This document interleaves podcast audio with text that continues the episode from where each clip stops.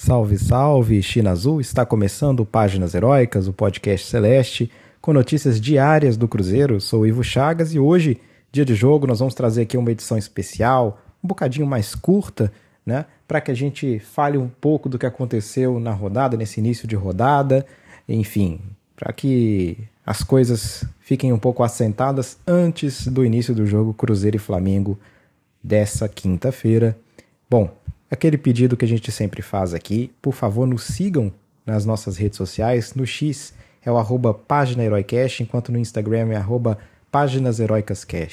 Também no próprio Spotify, no Apple Podcasts, ou onde quer que você nos assista, ou nos ouça, melhor dizendo, por favor, sigam ali, deem ali uma compartilhada nos grupos de WhatsApp que vocês tenham, é sempre importante para que a gente gere mais engajamento e quem sabe atinja mais pessoas e consigamos aí melhorar esse projeto de um podcast diário com notícias do Cruzeiro em redes de podcast, né, em redes como o Spotify.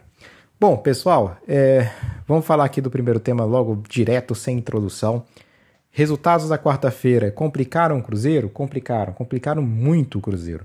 Porque o Cruzeiro é, perde posições, vem o Bahia vence o Inter por 1 a 0 o Vasco vence o Fortaleza por 1 a 0 e o Goiás vence o São Paulo por 2 a 0. Cuiabá vence o Coxa por 3 a 0 fora de casa e o América perde em casa também para o Botafogo 2 a 1. Para mim, Coxa e América estão fora do páreo, estão rebaixados. Sobram duas vagas. Isso está cada vez mais claro, né? Por que, que o resultado foi ruim da derrota do, do Coxa para o Cuiabá? Porque o Cuiabá também agora praticamente escapa, por hora pelo menos, escapa de uma briga pela é, para não cair, né? E isso é, é uma coisa que acaba, até do ponto de vista, se a gente for parar para pensar, do ponto de vista psicológico, isso acaba sendo muito bom para a equipe, né? Quando a equipe fica mais tranquila, ajuda, ajuda a que a equipe não, não, não entre com muito estresse nos jogos e por aí vai. Vai ser bom para a equipe do Cuiabá, mas é ruim para a gente, é péssimo, porque tem menos um concorrente a essa, essas duas posições, né?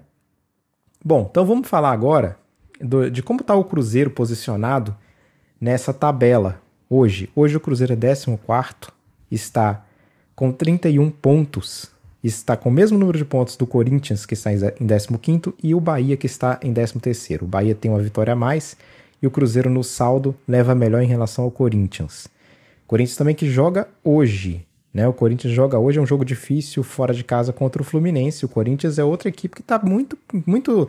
Vou falar sobre os últimos resultados das equipes aqui que brigam e vou falar quem so... quais são as, as, equipes que realmente brigam. Né? Na, na, minha opinião aqui, é do Internacional até o Goiás. O Internacional 12, Goiás 18. Para mim, são essas as equipes que de fato brigam por essas duas últimas vagas, né? ao meu ver, essas duas últimas vagas para a segunda divisão. Vem aqui, Internacional em 12 com 32 pontos. O Internacional já tem 27 jogos. O Bahia também já tem 27 jogos, mas venceu, está com 31. O Cruzeiro, 26 jogos, um jogo a menos em relação a Inter e Bahia, tem 31. Corinthians também, mesma situação do Cruzeiro, tem 31 pontos e um jogo a menos. O Vasco está já com 27 jogos com 30 pontos, apenas um a menos que o Cruzeiro. Enquanto o Santos, com 26 jogos, está com 30 pontos. Pode ultrapassar o Cruzeiro caso vença o Red Bull e o Cruzeiro não vença o Flamengo, é uma coisa que seria trágica para nós. E o Goiás, já com seu, seu jogo feito, tem 30 pontos. Então, para você ver quão complicado isso está. O Coxa com 20 e o América com 18, repito, já estão fora do páreo. Então tá muito complicado, né? O time que está ali em 18 tem um ponto a menos que o Cruzeiro. O time que está em 18, repito, tem um ponto a menos que o Cruzeiro. Se isso não é para assustar, eu não sei o que mais seria assustador. E falando dos últimos confrontos de cada um desses times, o Inter vem vacilando muito, mas o Inter também tem aquela questão de, de estar estava na Libertadores, estava com a cabeça fora, enfim. Perdeu para o Bahia fora, ganhou em casa clássico do Grêmio, perdeu para o Atlético em casa, depois perdeu também para o Atlético Paranaense fora e venceu em casa o São Paulo. Essa é a tabela do Inter nos últimos jogos. Bahia, Bahia tem franca recuperação. Venceu em casa o Inter e venceu fora o Goiás, aquele 6 a 4 Grande resultado do Bahia, né? Depois perdeu é, antes, né? Perdeu para o Flamengo em casa e perdeu para o Santos em. É, desculpa, perdeu para o Flamengo fora de casa e perdeu para o Santos em casa. E a última tinha vencido o Coxa fora de casa. Cruzeiro a gente já sabe, dois empates, Cuiabá e América, depois perdeu para o Fluminense fora de casa, aquela grande vitória contra o Santos fora de casa, que foi a última vitória do Cruzeiro, e o um empate contra o Red Bull. Muito ruim na tabela do Cruzeiro, péssima. É, os resultados que o Cruzeiro obteve nas últimas cinco jornadas. Né? E o Corinthians também, na mesma situação do Cruzeiro aqui, até pior.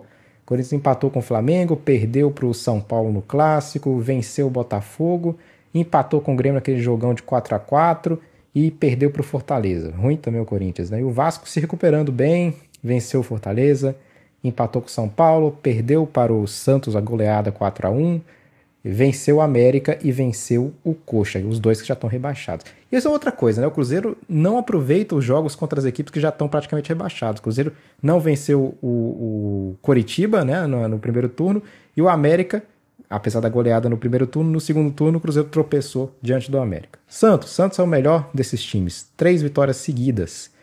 Venceu o Palmeiras, um jogão, venceu o Vasco goleando e venceu o Bahia fora de casa. Antes tinha perdido para o Cruzeiro e tinha perdido para o Santos. O Cruzeiro ressuscitou o Santos, né? O Cruzeiro acendeu o sinal de alerta no Santos e o Santos desde então só tem vitórias. E aí finalmente o Goiás venceu esse último jogo, não tinha vencido os outros quatro, perdeu para o Bahia aquela goleada empatou com o Botafogo, empatou com o Flamengo e havia sido derrotado pelo Palmeiras.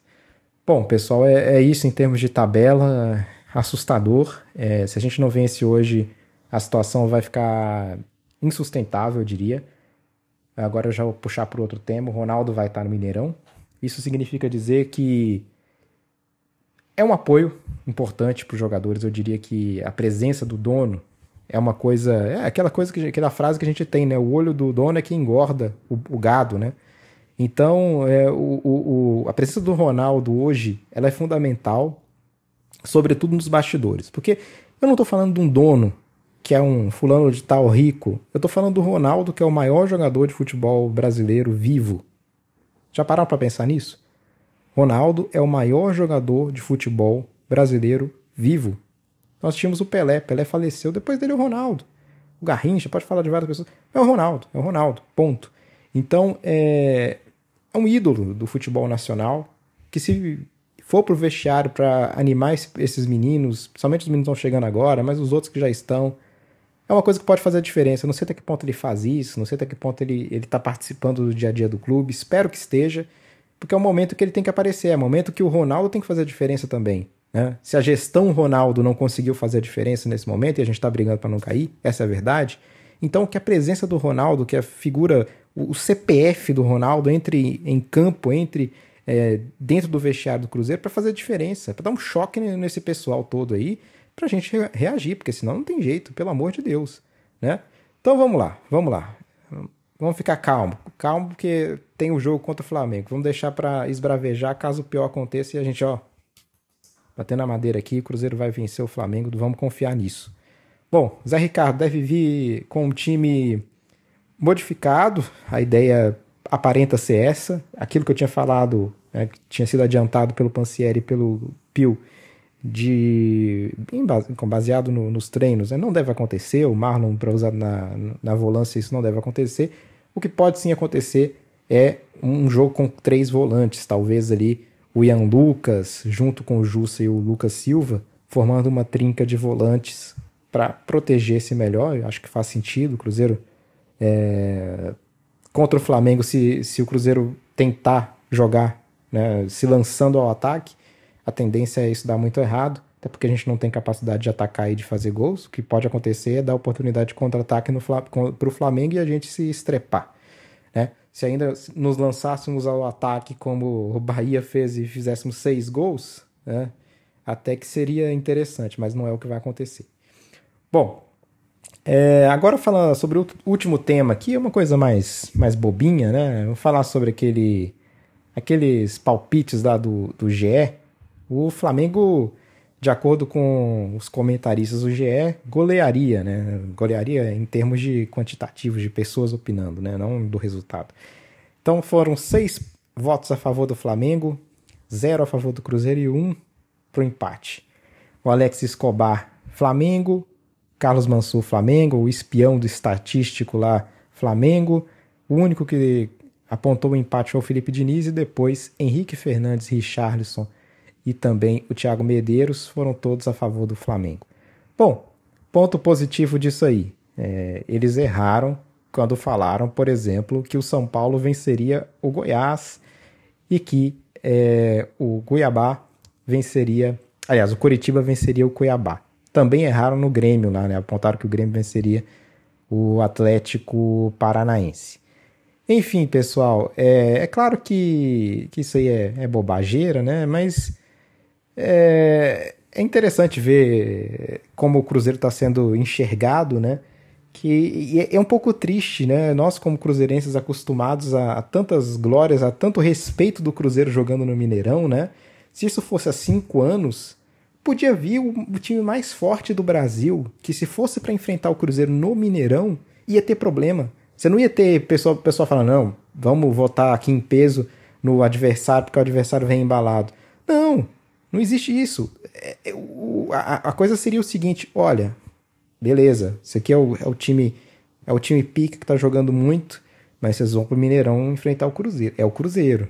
É o Cruzeiro. Então calma lá que é o Cruzeiro. Vamos colocar uns empatezinhos aqui, ou o Cruzeiro vai vencer. Era assim. O Cruzeiro perdeu totalmente o respeito de todas as pessoas que entendem de futebol. Né? A grande e triste realidade é essa. Mas enfim, é a realidade. Agora a gente tem que enfrentá-la e superá-la. E para isso, o importante é conseguir sair do Mineirão com os primeiros três pontos, né? com a primeira vitória no Mineirão, que eu não vou falar de novo.